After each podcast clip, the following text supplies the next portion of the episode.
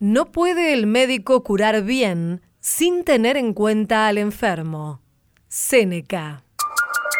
Bienvenidas, bienvenidos una vez más a una nueva emisión de A Tu Salud por Radio Nacional. Soy Diana Costanzo y las y los invito a recorrer los temas que abordaremos en este programa en las voces de sus protagonistas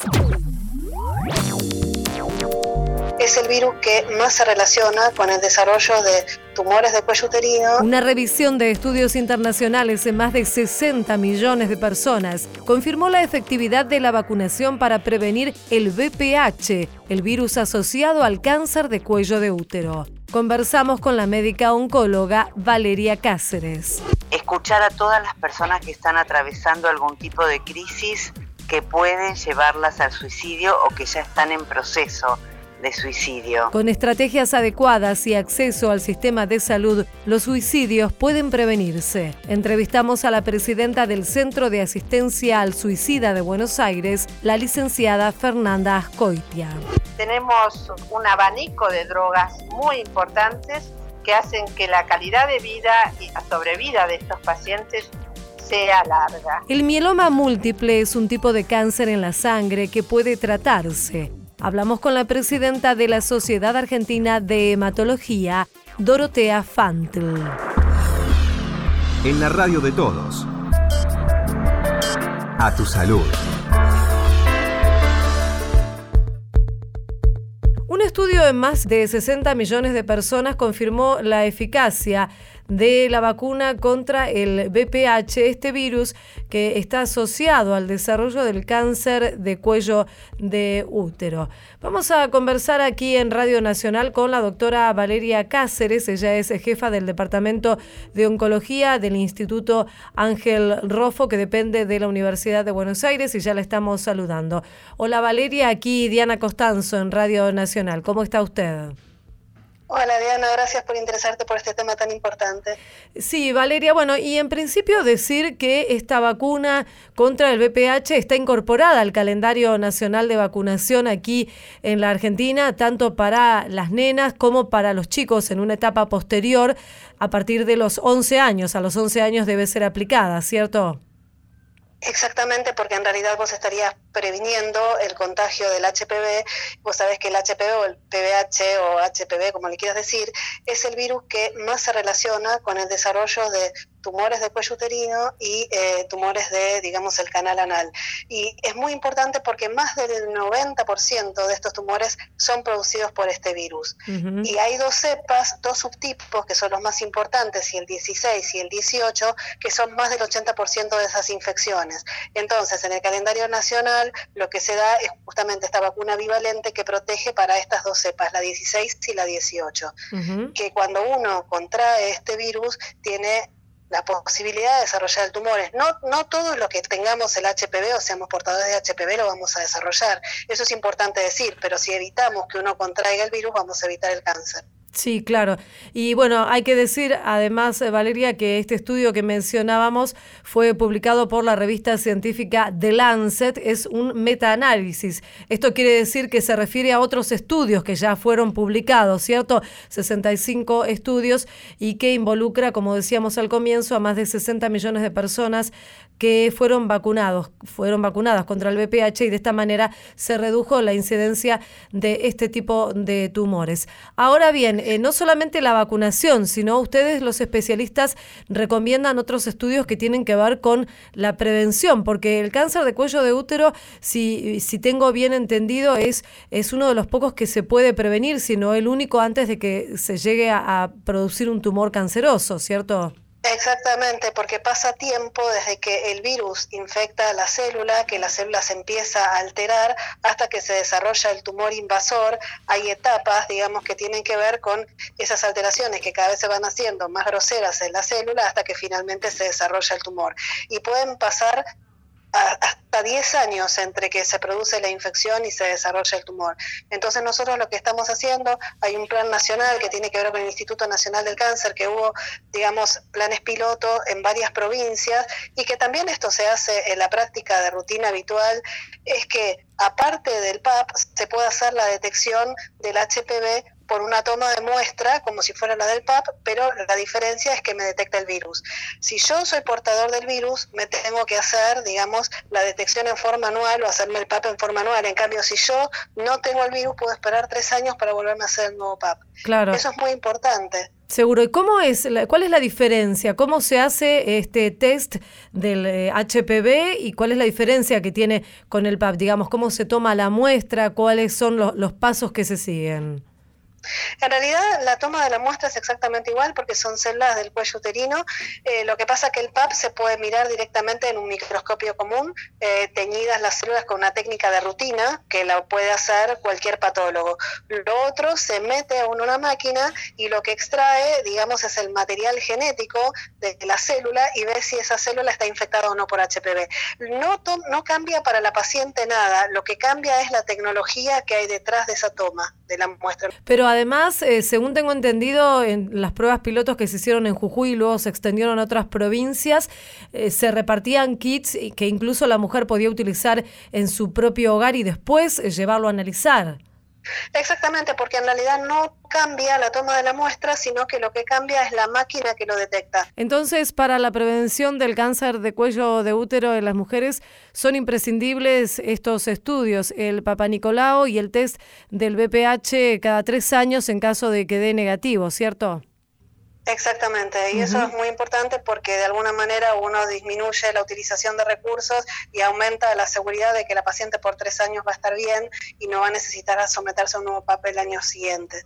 Eh, ahora, Valeria, el tema de la vacunación, más allá que, como decíamos, está en forma obligatoria y gratuita a los 11 años para chicas y chicos, ¿la vacuna puede aplicarse en, mujeres de edad más avanzada, en mujeres adultas, y, en todo caso puede tener eh, eficacia? En realidad tendría sentido si uno tiene una detección negativa del virus, eh, haciéndose esta muestra por PCR, como, es la, como estábamos comentando recién, y si fuera negativa se la podría colocar Obviamente uno necesita un tiempo para eh, tratar de generar las defensas del organismo que se llaman anticuerpos, pero sería lógico hacerse la detección, si la detección es negativa no se lo podría dar. Incluso en ese estudio que vos mencionaste, que es un compendio de estudios, por eso se llama revisión sistemática o metaanálisis, que es gente que se pone a analizar todos los estudios publicados acerca de las vacunas, habla también de beneficios en mujeres más allá de las niñas, o sea, en mujeres jóvenes también y en hombres jóvenes también. Claro, o sea que se extendería más allá de para lo que está recomendado por eh, las autoridades sanitarias.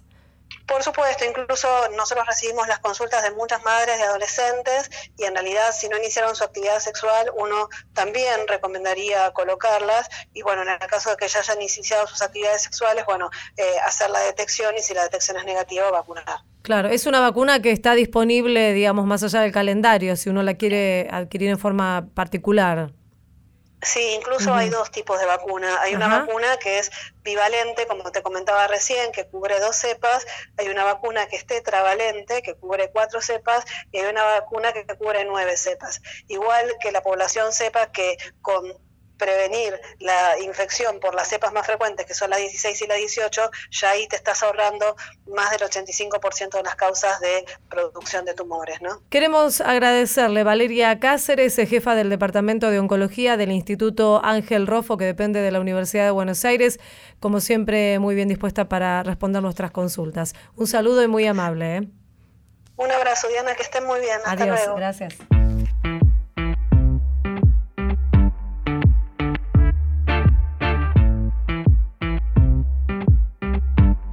Tu salud, por la radio de todos. Desde lejos estoy viendo lo que viene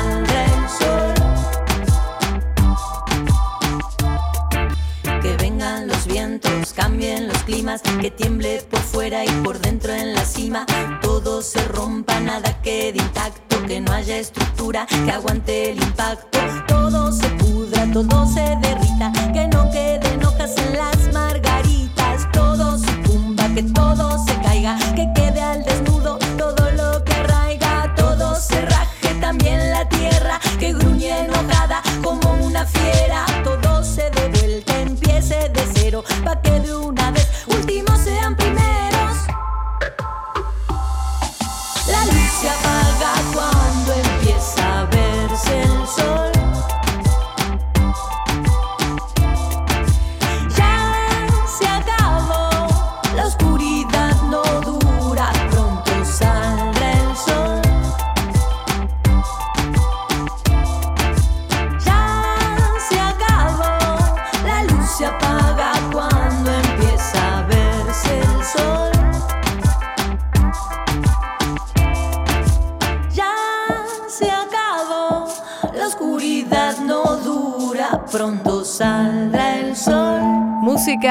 A Tu Salud. Ella es Sol Pereira. Amanece. En la radio de todos.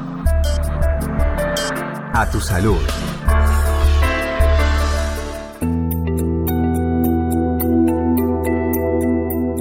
Progresos, cada 40 segundos alguna persona se suicida, según datos de la Organización Mundial de la Salud.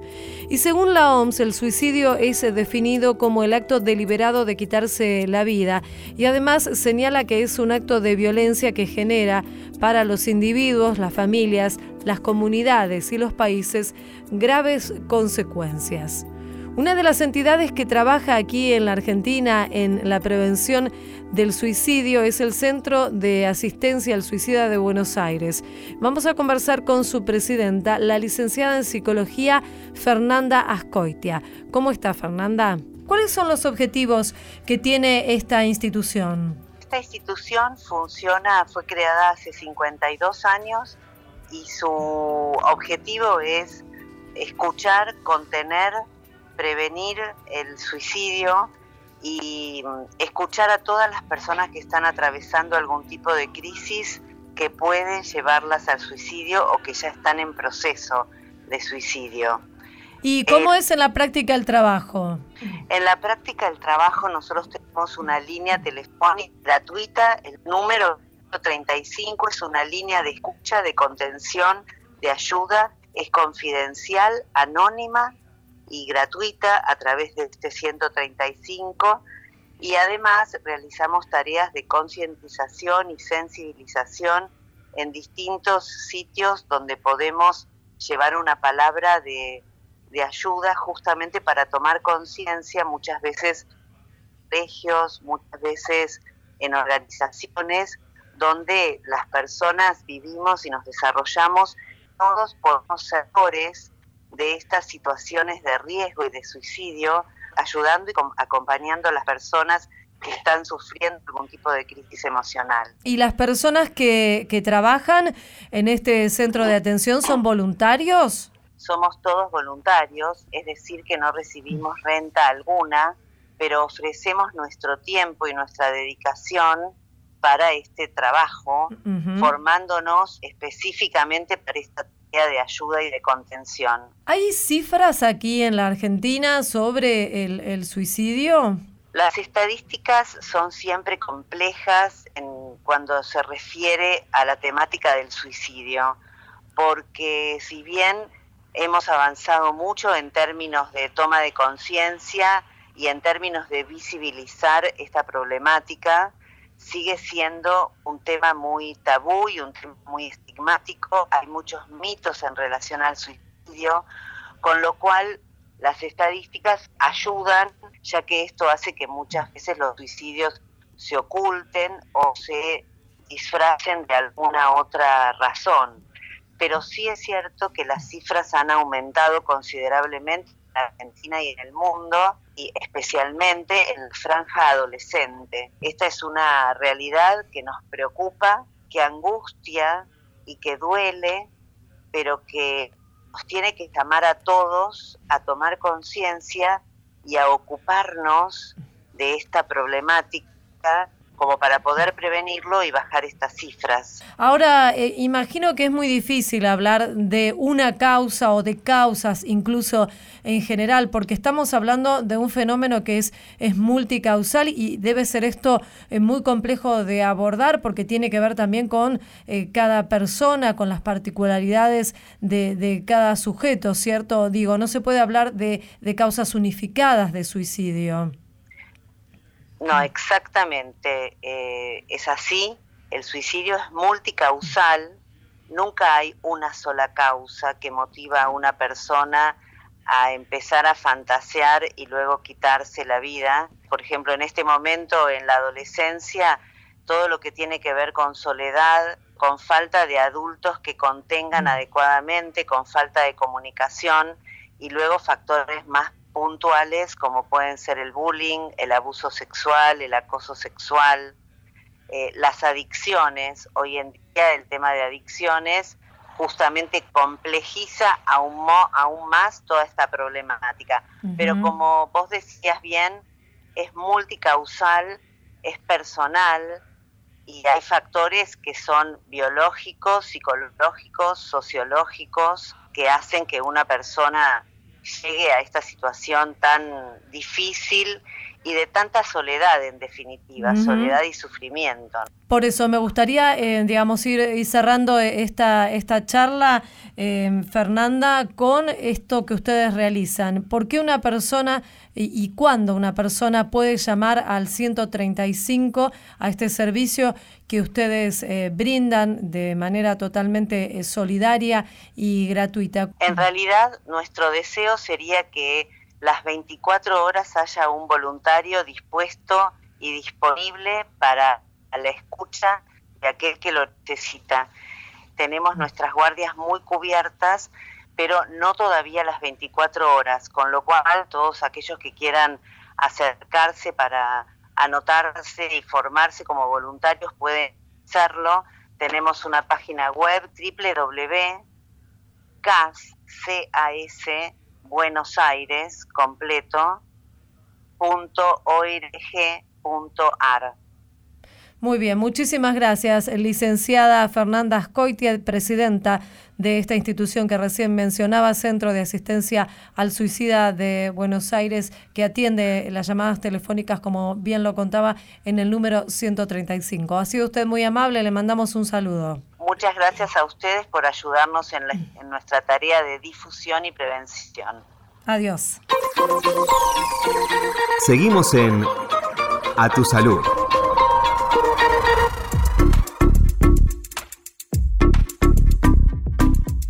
Vez eh, no es muy común oír hablar del mieloma múltiple, pero se trata de un tipo de cáncer de la médula ósea que los profesionales eh, tienen la intención de que se conozca, se conozcan sus síntomas para así, entiendo, poder acceder a un adecuado tratamiento. Vamos a conversar aquí en Radio Nacional con Dorotea Fantl, ella es presidenta de la Sociedad Argentina de Hematología. ¿Cómo está Dorotea? Aquí Diana Costanzo, ¿cómo le va?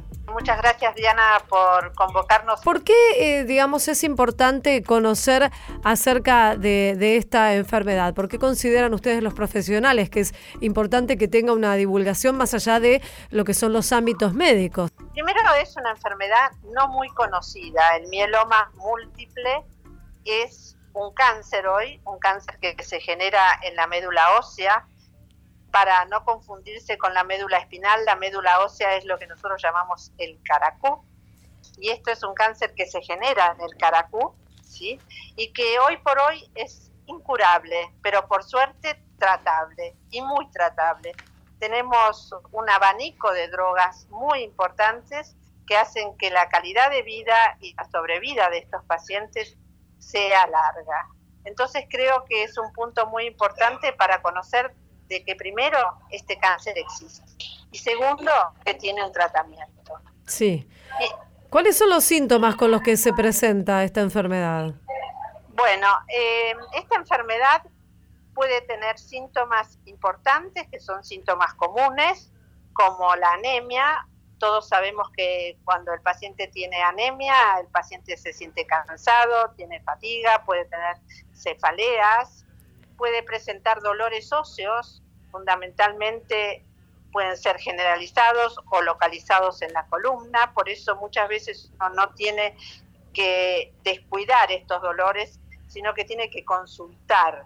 Tiene que consultar para, bueno, de alguna manera hacer una radiografía y ver si esto realmente es una contractura o hay una hernia de disco o hay una lesión ósea importante que uno debe diagnosticar. Los pacientes también pueden tener compromiso del riñón, el riñón puede dejar de funcionar y esto también es importante tenerlo en cuenta. También hay un grupo de pacientes que pueden tener un mieloma, pero que son asintomáticos. Y que el diagnóstico uno lo hace por el laboratorio. Claro. aparece una proteína que no es normal, y en general los clínicos están muy avesados de la participación de esta proteína que nosotros llamamos banda monoclonal, que aparece en la sangre o aparece en la orina. Con esto uno debe hacer una consulta a un hematólogo. O sea que, digamos, con un análisis de sangre de los que son de rutina, ¿puede diagnosticarse o puede, digamos, sospecharse del diagnóstico? Con un análisis de sangre uno puede eventualmente no hacer el diagnóstico, puede uno ver esta proteína anormal en la sangre y empezar a estudiar el paciente. Porque hay un grupo de pacientes que tienen esta proteína, pero que no tienen un mieloma, que no tienen un mieloma, y que no requieren tratamiento, pero sí requieren seguimiento. O sea, así que es como un punto de partida. Seguro. Porque bueno, tenemos varias instancias. Tenemos la aparición de la proteína solo, después eh, aumenta esta proteína con algunos otros síntomas y luego tenemos el mieloma múltiple. ¿Cómo es eh, luego del, del diagnóstico el tratamiento? Usted nos decía que no hay cura, pero sí que hay tratamientos que pueden lograr que la persona tenga una buena calidad de vida. Exactamente. Bueno, por suerte hoy tenemos una cantidad enorme de, drogas que ayudan al tratamiento de estos pacientes. Esto hace que la calidad de vida de estos pacientes realmente sea muy buena. Hay un grupo de pacientes que pueden llegar a trasplantarse, trasplantarse con sus propias células, y hay otro grupo de pacientes que no se trasplantan, de acuerdo a la edad de los pacientes, pero que tienen también un tratamiento que es muy efectivo. Entre los tratamientos tenemos tratamientos con inmunomoduladores, con inhibidores de proteosoma o con anticuerpos monoclonales, solos o combinados. Claro, está bien. ¿Y esto qué, cómo actuaría, digamos, en, el organismo? Lo que, hace lo que hacen estas drogas y el trasplante es controlar la enfermedad. Ajá. Llevar a un punto tan importante que quizás en algún momento uno no puede hacer diagnóstico de que el paciente tiene un mieloma sabiendo que siempre algunas células quedan. Sí. Por eso el paciente tiene que estar en control. Pero mm. bueno, los pacientes tienen una vida absolutamente normal cuando entran en remisión completa. Ajá. ¿Tenemos cifras aquí en, en nuestro país sobre la incidencia del mieloma? Nosotros no tenemos registros, no sabemos, pero sabemos que es una enfermedad que en Estados Unidos es 5 o 6 por 100.000 habitantes. Lamentablemente en la Argentina no tenemos registros para poder contestar qué es lo que nos pasa a nosotros. Pero bueno, es importante saber que esta enfermedad existe, también es importante saber que estos pacientes tienen un lugar donde pueden estar y, estar todos los pacientes juntos, que es la Fundación Argentina de Mieloma, sí. que bueno, es un lugar donde los pacientes pueden estar, se les ayuda a tener acceso a la medicación, se los contiene y fundamentalmente, bueno, son pacientes que tienen la misma patología. Sí. Entonces creo que la Fundación Argentina de Mieloma está cumpliendo un papel muy, muy importante eh, en estos pacientes. ¿Se sabe algo acerca de, de las causas de esta enfermedad? Definitivamente no hay una sola causa. En realidad, si tuviera que decir apropiadamente, no se sabe. Eh, hay causas como la radiación, químicos, que de alguna manera pueden influenciar en la aparición de un cáncer, no específicamente en el mieloma. Queremos agradecerle Dorotea Fantl, presidenta de la Sociedad Argentina de Hematología, desde aquí, desde Radio Nacional. Un saludo muy amable. Muchas gracias. Adiós. Esto fue A Tu Salud, un programa dedicado a los últimos avances en medicina, prevención y tratamientos. Hasta la próxima emisión.